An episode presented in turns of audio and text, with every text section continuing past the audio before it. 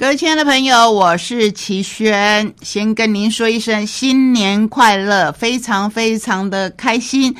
我们迎来了二零二一年，而且一我们华人的社会，我们可以过年很久很久，不但是过新历年、过旧历年，尤其在我们台东。我们可以一路过到元宵，是很快乐的。不过在这同时，请各位务必务必要注意安全，因为从二零二零年延续而来的非常时期依然随行在我们的身边，而且这一个病毒显然比我们人类可能还要再更聪明一点，它会变种，会适应新局。在过去的一年。我们不断的在节目当中提到这个议题，我们要如何跟所有的物种和平相处，包括跟我们自己也要和平相处，跟我们自己的身体，跟我们自己的健康。所以在这个时候，请各位务必务必注意您的安全，在防疫工作方面，我们还是要继续警觉。在这个时候，做什么事情最好？你要问我，我当然是内举不避亲的说，阅读最好。所以在新的一年，我们继续在空中跟您分享阅读。不管您透过哪个平台，也不管我们今年会努力在拓展我们什么样的新平台，都希望我们可以在空中继续往这一年来迈进一步又一步，也不要太心急，因为。今天是本年度的第一集的节目，我们要介绍包罗万象的书，而且欢乐一点的书，赞扬我们台湾工人的辛劳，讲讲心底话。所以呢，今天的选书要为你选一本非常底层的书，而且这一本书的作者他非常的特殊。等一下，我们介绍的时候你就知道了。这位作者其实曾经出现在我们节目当中，在很久很久以前。如今他回归，我非常为他感到开心。而且他的题材跟过去完全不一样。至于是什么样的不一样法？因为我们每年都会许下新心愿，我也以这一本书。来作为今年选书的开头，是要来跟各位分享我们每一个新心愿。你不一定通通要达到，或是你会觉得很灰心的说：“我从小到大每一年都在许新年新愿望，可是到年底来盘整的时候，好像都没有做到，或是做到的是微乎其微。”这都没有关系，只要开始做，我们就有新的起点。大家的好书共读。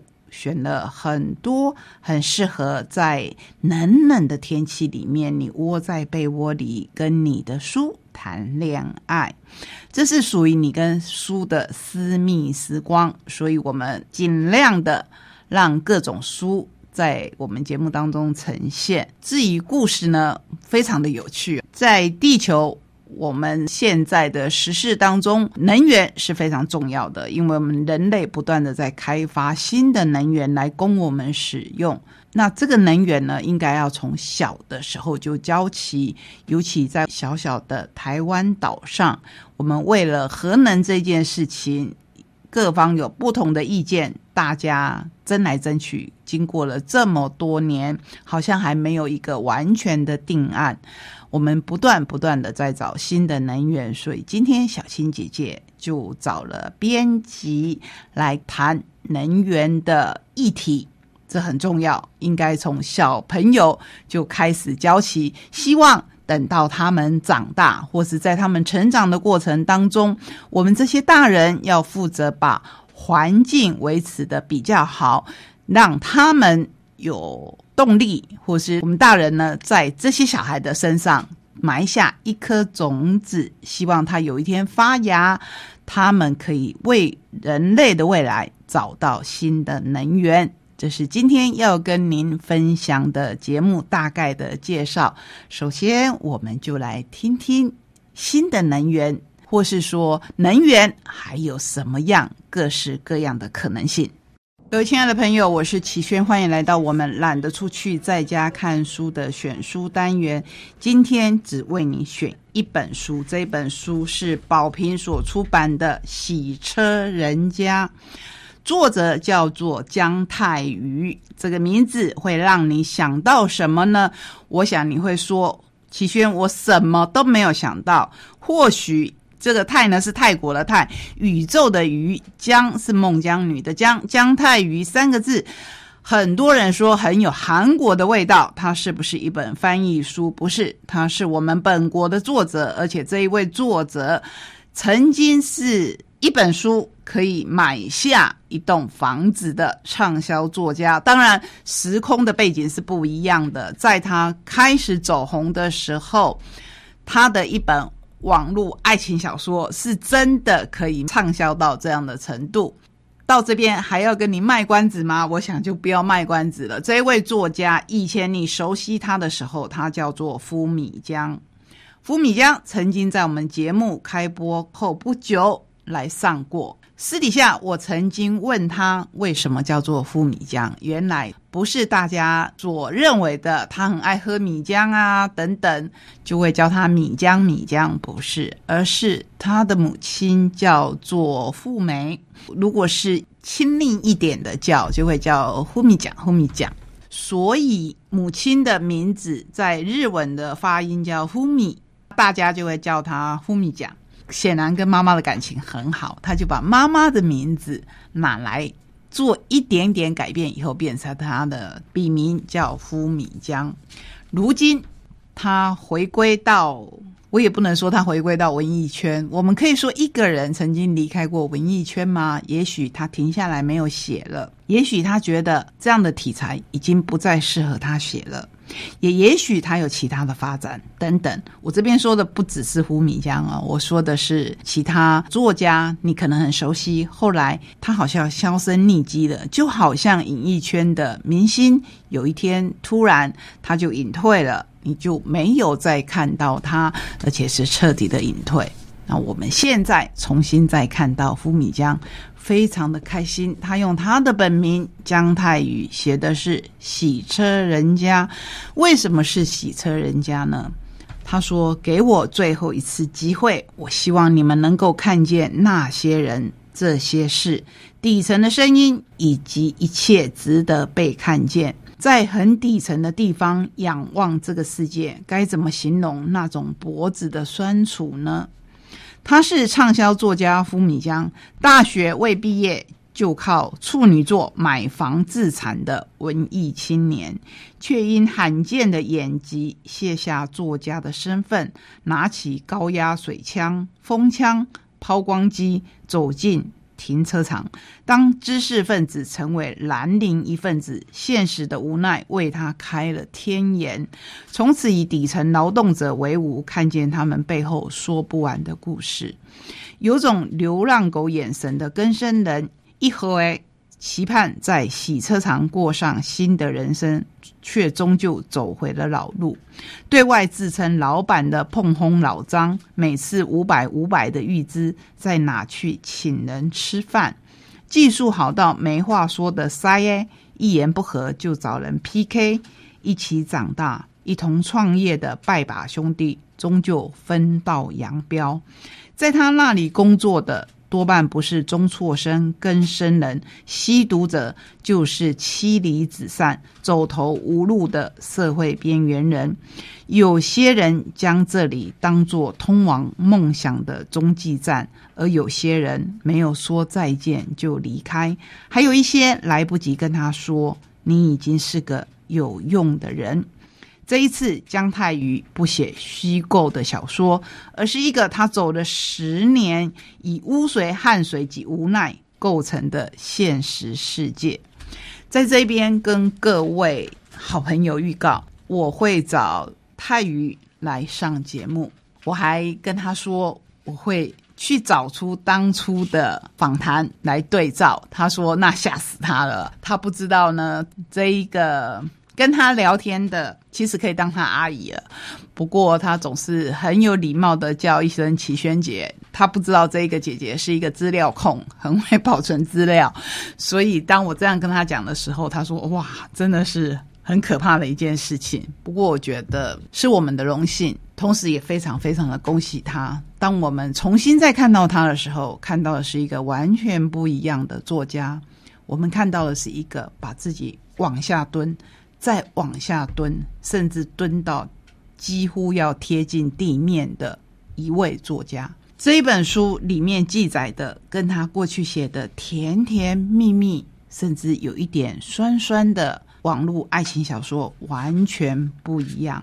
可是跟朋友在聊起姜太宇的新书的时候，哇！我才发现有好多我的朋友都是他的书迷，有他的小说，而且现在看来，他们觉得还是有那么一点点甜甜蜜蜜，带点酸，甚至带点苦这样的感动。如果是这样，我在这边非常乐意跟泰宇分享。我想他过去的小说。感动的人是因为他写的非常的真诚，就如同这一本《洗车人家》，我们看到的是一样的真诚，甚至是更有同理心的真诚。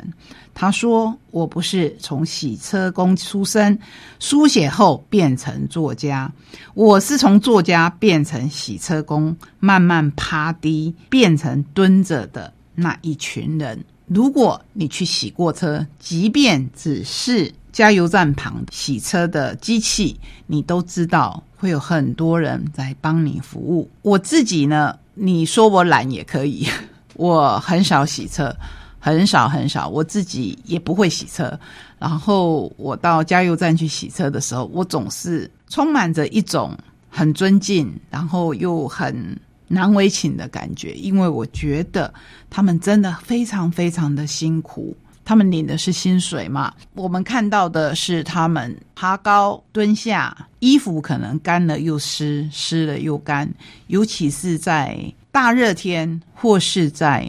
冬天寒流来的时候，是我最不忍心洗车的时候。你可以说这种妇人之仁对整个大环境根本没有帮助，甚至你要常常去洗车才是真正帮到他们。这样说也没错，可是这就是我，这就是我个人的感想。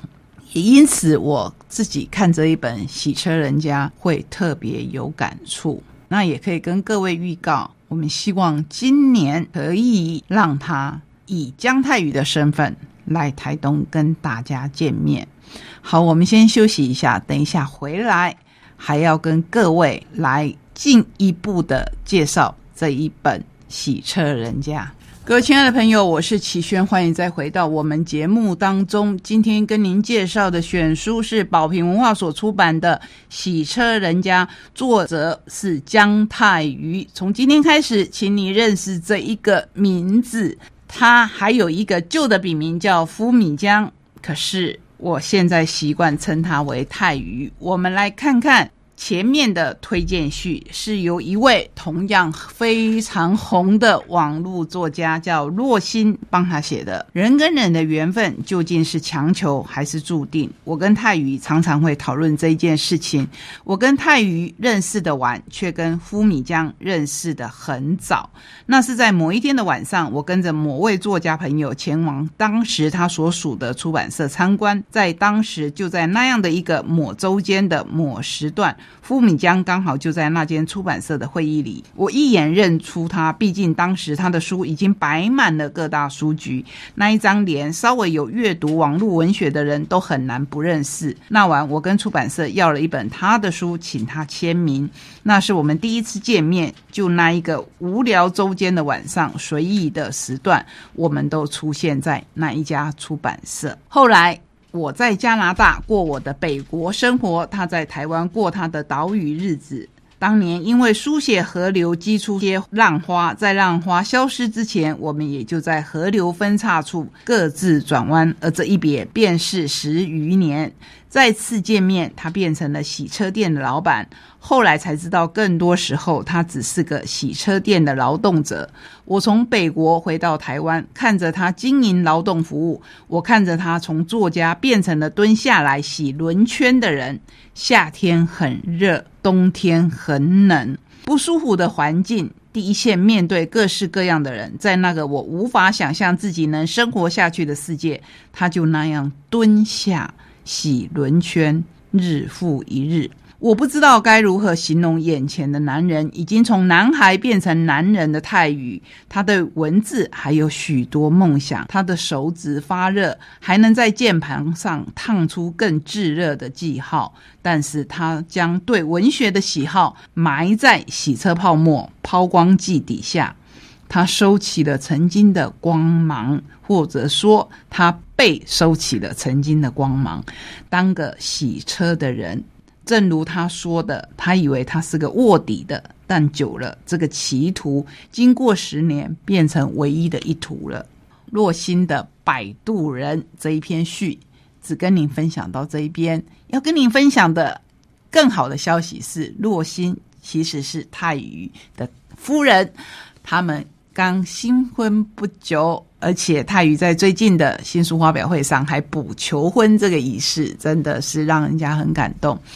书的内容我要请您自己去看，或是我们会邀请泰宇来节目当中跟大家分享。我只介绍这一本书，介绍这一本书的推荐序，也介绍这一本书的读后感推荐文。是由我们节目的好朋友来推荐的，这里面有谁呢？有我们的大师兄，也有林立清，都跟各位分享一些，希望可以引起你对这一本书的兴趣。大师兄说，那一天有人邀请他帮。一位很红的网络小说作家写序，问他知不知道这一个名字？哇，他非常的惊讶。后来他亲自到洗车场去。那一天，我跟沥青有个活动，就是要去跟呼米江做个对谈。我很开心，也很期待，因为看完书之后，我想看看他是个什么样的人。我们相约在他的洗车场，一进去就看到很多的洗车工人跟一个帅气、看起来是老板的年轻人，跟我做了一个九十度的大鞠躬。你好，你好，欢迎来到我的洗车场。我非常的讶异，这就是传说中年少就出了那么多书，然后还是走偶像派的一位作家吗？在我面前的这个亲切的年轻人。原谅我叫他年轻人，因为到我五岁的他看起来比我年轻太多了。大师兄真的很可爱哦，在闲谈的过程当中，还有举手投足之间，都散发出一种跟我很对味的味道，就是做工的味道。他跟我不太一样，我从以前就是个所谓的底层，做的是劳力活，领的是最低薪，一步一步慢慢往前走。出书对我来说根本是没有想过的事情，所以能成为作家真的是再意外不过。而他却是从作家变成了洗车师傅。我没有瞧不起洗车师傅的意思，但是别人对这种职业转变所投射的目光一定会不太一样。我相信这个是大师兄，他最有感受，也最能够这么说。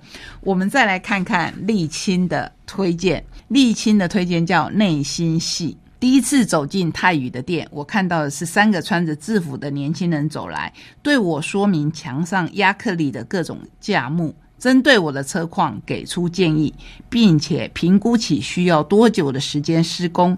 墙上工具整齐有序，地面则是干净清爽。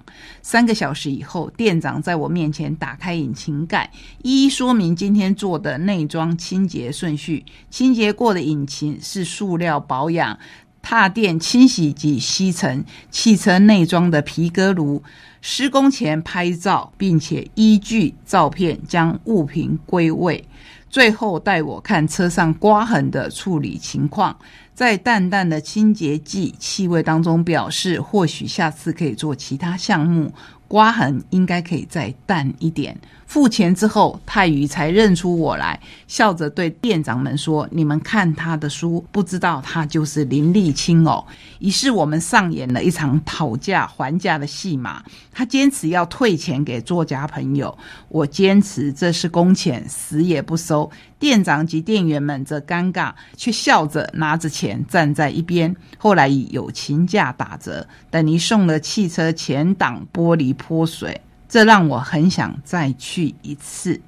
现在的洗车行必须拥有技术来维系营运，同时兼顾人情，让客人愿意再次上门。我刚才说，我连去加油站的洗车场，有时候都很却步，不是有时候，经常经常都是却步的，因为我觉得洗车工人非常的辛苦。可是，如果我们换个角度想，如果人人都跟我一样，可能洗车工人要失业，尤其我从书中知道，泰语的洗车厂至少对我而言是比较高价位的洗车厂，他们有一定的规格，所以他有一定的要求。进来的工人往往来来去去，起先他会抱着作家，也就是当初那个写网络爱情小说的呼米江这样的感性，总是常常流连不去。可是后来慢慢的。十年下来，他就是洗车厂的老板姜太宇。他知道必须用理性来处理很多在洗车现场发生的事情，比如说来的是更生人，来的是中辍生，你要如何面对他们？你要如何让他们可以走上所谓的正途，而不再回去过去的日子？这都是考验。而且洗车也常常碰上了台湾雕，也就是雕刻。这些雕刻有时候甚至包括外国人，他们会做一些小手段，然后来抵洗车钱。所以在这样的过程当中，我们真的是看到一个作家，所谓的知识分子，所谓的是在。社会的比较上层一样讨生活，我都是这样子讲哦。文字工作者一样是讨生活，一次又一次的把自己蹲低再蹲低。这是去年底出的书，也是今年我为您介绍的第一本书。我希望大家有空的时候可以去看一看这一本书，因为它跟我们过去介绍宝平所发掘的素人作家不一样。这是一个。畅销作家的再出发，写的是完全不一样的东西。当他把自己蹲低再蹲低，我们可以看到他的同理心，我们可以跟他的书更起共鸣。这是本年度跟您介绍的第一本选书，希望你会喜欢。各位亲爱的朋友，我是齐轩，欢迎来到我们懒得出去，在家看书的在地阅读，阅读在地。在这个单元，我们希望跟您分享阅读，同时也分享我们在地非常精彩的人事物。当然，在过去的跨年当中，相信大家经过了一个非常热闹、非常震撼的跨年夜。现在回到了日常生活当中。我们来读一本书，读无数的书，好不好？首先来读大块文化所出版的《女子山海》。女子说的是女人，还很常在翻覆，可是山永远都在，是这样吗？在我们看来，海也永远都在啊！这是两名女性书写者向台湾山与海的致敬之作。两人借由对话书写的形式，从女性生命经验出发，回应山与海洋在生命中所扮演的重要位置。这些人生的转折跟过程，透过文字的重新梳理，他们陪伴彼此。展开一场向内向外的探索旅程。女子山海是对于青春生命的回视，是对生命挑战跟历练的挖掘，也是对生态环境的关怀与探问。陪你一起看山有多高，海有多深。最重要的是，我们有多勇敢。所以这一本书虽然书名叫做《女子山海》，可是我要献给在收听的每一个人，告诉我们自己，我们要一起去看山有多高，海有多深，还有要问问自己，我们有多勇敢。介绍两位作者，一位是张慧君，他是我的校友，诶成功大学台湾文学硕士，来自三层埔里，热爱跑田野、阅读、文字创作、逛书店。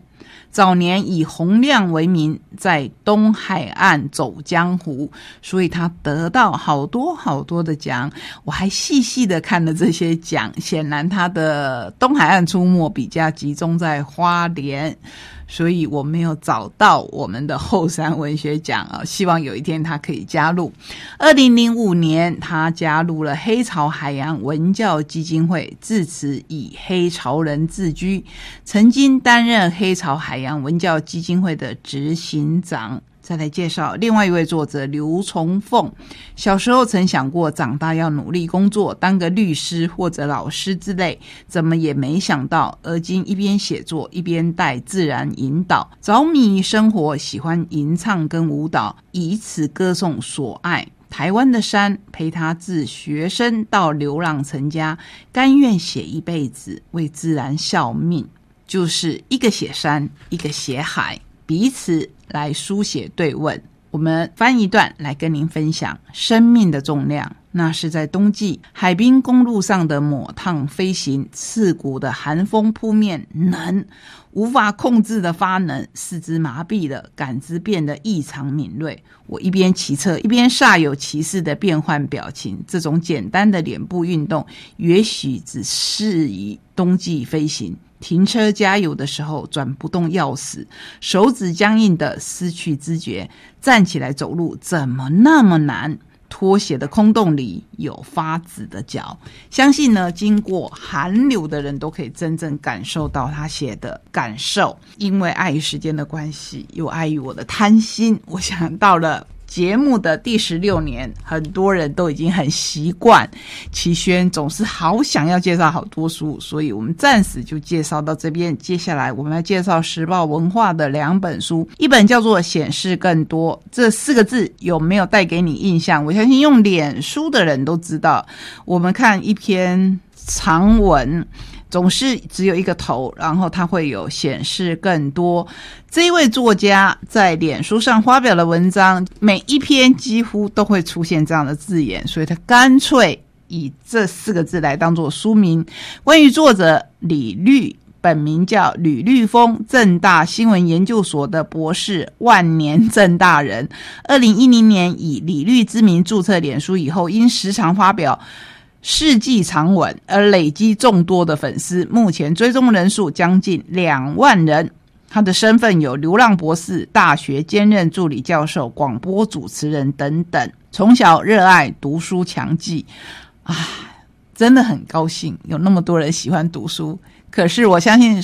正在收听的你也会觉得说：“哇，怎么有人这么爱读书？”我们也希望让你成为其中之一。我们要说这一本书里面真的是显示更多很多很多。或许你在忙碌的生活当中，当初你在脸书来不及看完的文字，在这一本书都可以看到。他谈。很多很多的事情，有时候写实事，有时候是写文本的心得，但写来写去，其实都是在写我怎么看这个世界。我们就来看看吕律怎么看这个世界。接下来我要介绍这本书，非常非常的适合在这个时候读。它也是时报文化所出版的，叫做《如果在冬夜，一个旅人》。如果在冬月。一个读书的人又是怎么样呢？阅读是迈向将要发生的事物，而没有人知道那是什么。无论如何，这是一本一旦开始就会欲罢不能的小说。读者，你究竟是谁？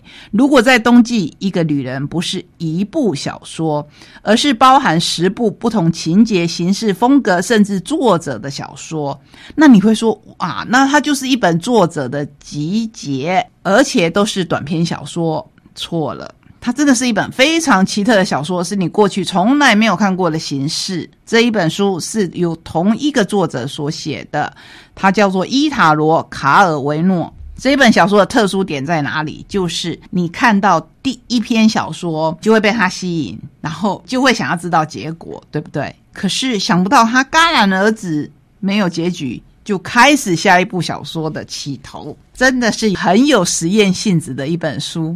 更有趣的是，他一开头就说他献给。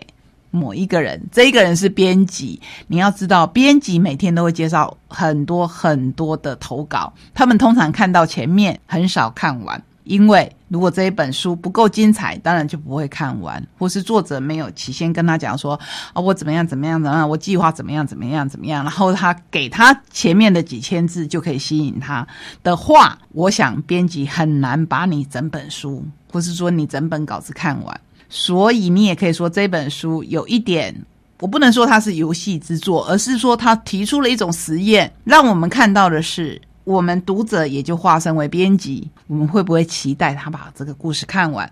还有一种可能性就是，你自己可不可以去想象，把这一本书的十个小说都把它写完，它又会是一个什么样的风貌？所以我这样说，你会不会觉得哇，这真的是一本？非常精彩的书，这是今天先跟您聊的三本共读的书。等稍后回来，我们还有非常休闲，甚至跟我们台东有关的书要介绍给您。各位亲爱的朋友，欢迎再回到节目当中。首先要跟您介绍的是《日日幸福的善用南北货》。日日幸福真的是带给我们每天都有幸福感。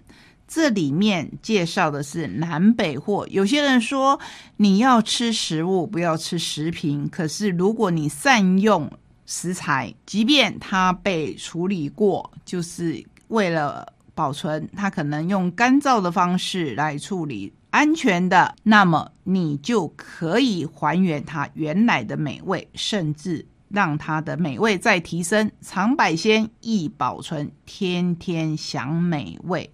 这里面选择了我们台湾人非常熟悉的各式各样的南北货，即《日日幸福厨房大百科》出版，天天吃蔬果防癌保健康，常常吃海鲜瘦身身体棒，聪明吃肉类，还有灵活调味等等。这些都是以食物各个方面来介绍的。现在又推出南北货百科巨著，由阿发斯、林美惠、梁佑祥、陈家模、黄锦龙等三十位各方领域专业精英肯定推荐，那你就可以相信这本书。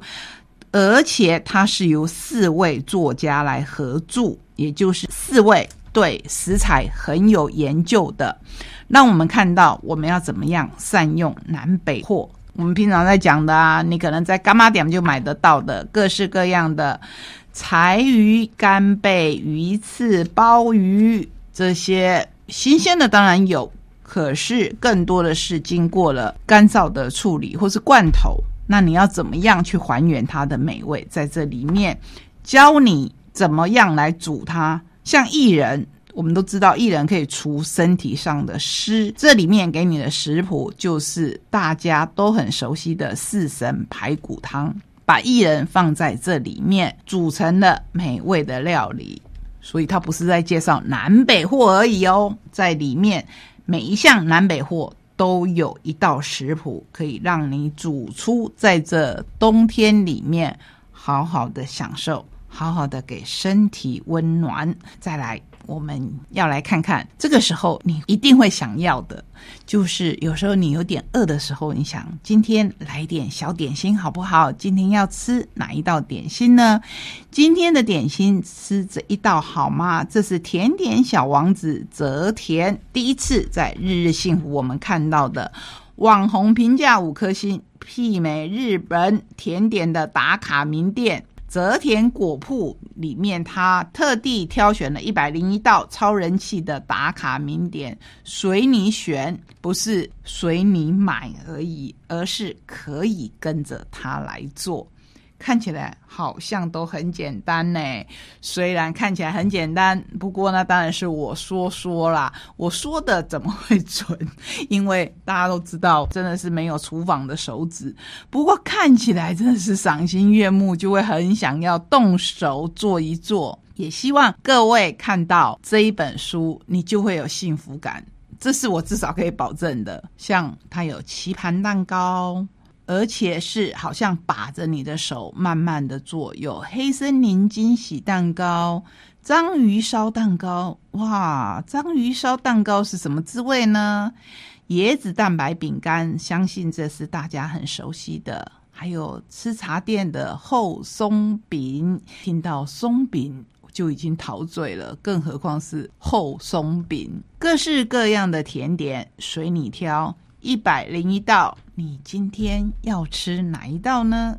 在这里面，一百零一道，你想三个多月，你每一天都可以吃不一样的哦。好，在接下来我们要独孤一位，我们来介绍台湾广夏所出版的《爱司空》。《爱司空》是奥地利宝盒最新的一本书。你还记得奥地利宝盒吗？它曾经真的是一道一道的。教导我们怎么样做很道地的蛋糕。这一次完全集中在 scone，你可能会觉得 scone 不是就一道而已吗？如果是在刚才的那一本书里面，可能是某一道，比如说我们说黑森林蛋糕，那就是一道而已啊。scone 可以变出什么花样呢？看了你就知道，原来 scone 有这么这么多的变化。而且它的样子也不一定是圆形的，每个爱上 scone 的理由都是好理由。这里面就提到我们台东了。去年在台东实测书店停留的最后一天，以 Michael 师傅一起在烘焙坊里做洋葱起司，以蔓越莓失控的那一天，是最让我失控的思康日。Michael，我的师傅，我的伙伴，我的朋友，在前一晚对隔日即将离开的我说：“我们明天轻松一点，做点失控就好。”哇！说的好像很轻松，结果呢？当晚我们就计划要做两种风味 sc 控咸甜各一。咸香的洋葱起司，使用我曾发表的食谱；甜味的蔓越莓 sc 控则是 Michael 自己的正店食谱。计划的总数约为四大盘，共一百多个。结果隔日上午备料操作的时候，真的完全完全的失控，因为不断的有人在午餐的时候就跑进来买，那买了以后原。先订的人怎么办呢？所以就不断不断的追加。Michael 开车送我搭下午的火车前，我们不断的备料，不断的烘焙来补足已经订购的分量。我记得在我离开的时候，我们一共一起制作便卖掉了三百多个 scone。即便如此，爱 scone 的愿望并没有停止，真的是感觉非常的温暖。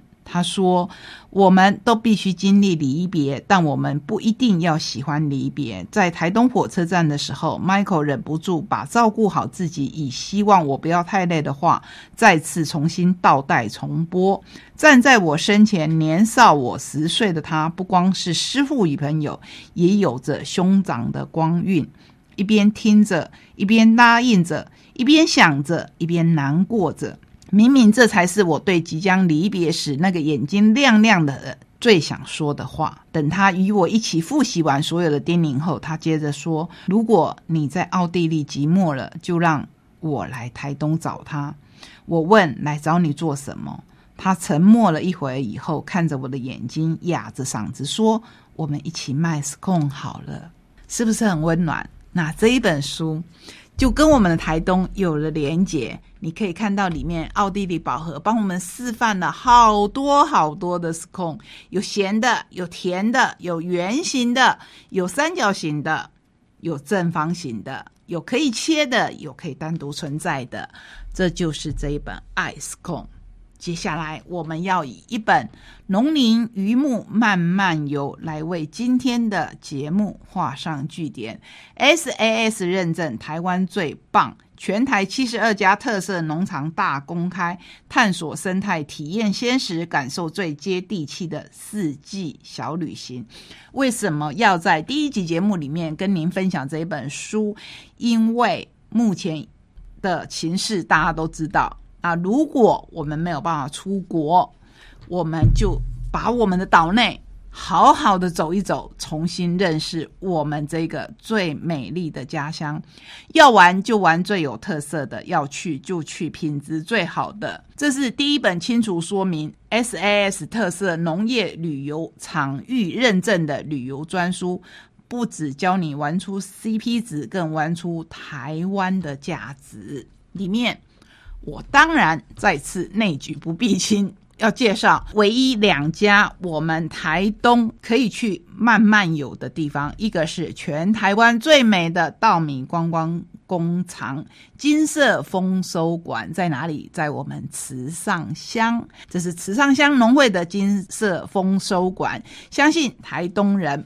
不会陌生，不过很惭愧的是，齐全自己没有去过，应该找个机会好好的去一去。你可以在那边体验，你还可以在那边蹦米汤，当然你还可以在那边吃到最好的米煮成的饭。接下来还有另一家是风光秀丽、体验多元的清新茶香，是我们台东卑南的家方有机茶园。这里也是我们台东人不陌生的，可是你知道可以来采茶，可以来体验，可以带回满满的茶香。下一次你喝茶，你会更有概念。这就是我们今天跟您分享的，尤其有我们在地的风韵。希望我们在新的一年每一步都走得更踏实。谢谢你让我在空中跟您分享属于阅读。属于我们台东的味道。我们下个礼拜同一时间空中再会，拜拜。